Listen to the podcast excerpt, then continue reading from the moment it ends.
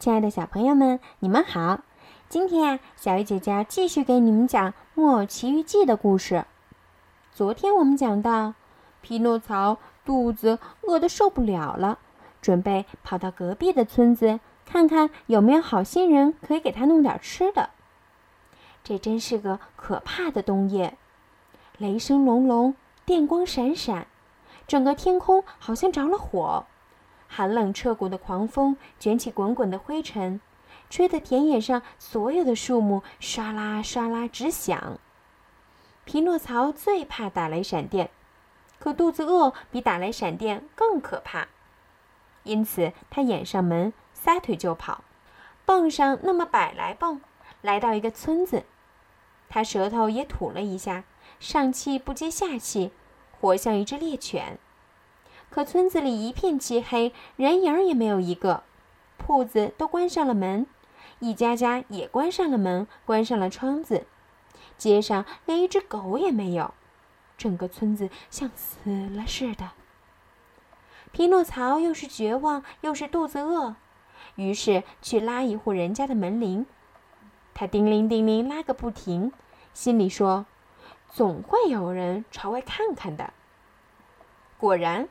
有人打开了窗子，朝下看，这是个老头儿，戴一顶睡帽，气呼呼的大叫：“这么深更半夜的，要干什么？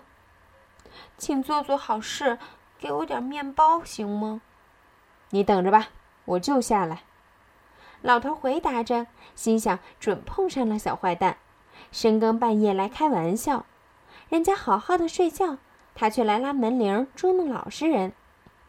过了半分钟，窗子又打开了，还是那个老头的声音对匹诺曹叫道：“你在下面站着，把帽子拿好。”匹诺曹还没有帽子，他马上走到窗子底下，只觉得一大盆水直泼下来，把他从头淋到脚，好像是一盆枯萎的天竺葵似的。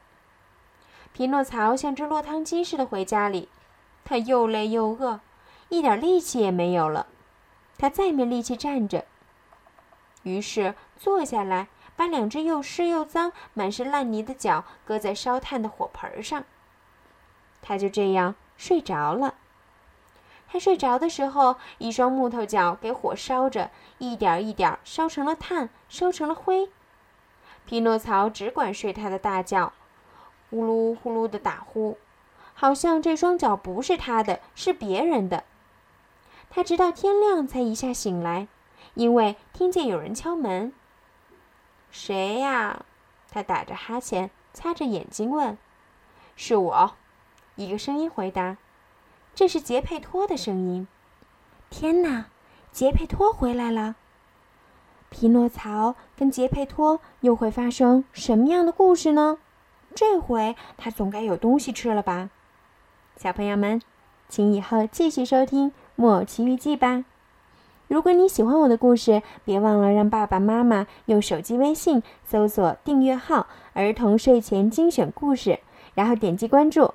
这样啊，小雨姐姐的故事就可以每天都推送到爸爸妈妈的手机上了。当然，你们也可以在励志 FM 订阅我的故事哦。晚安。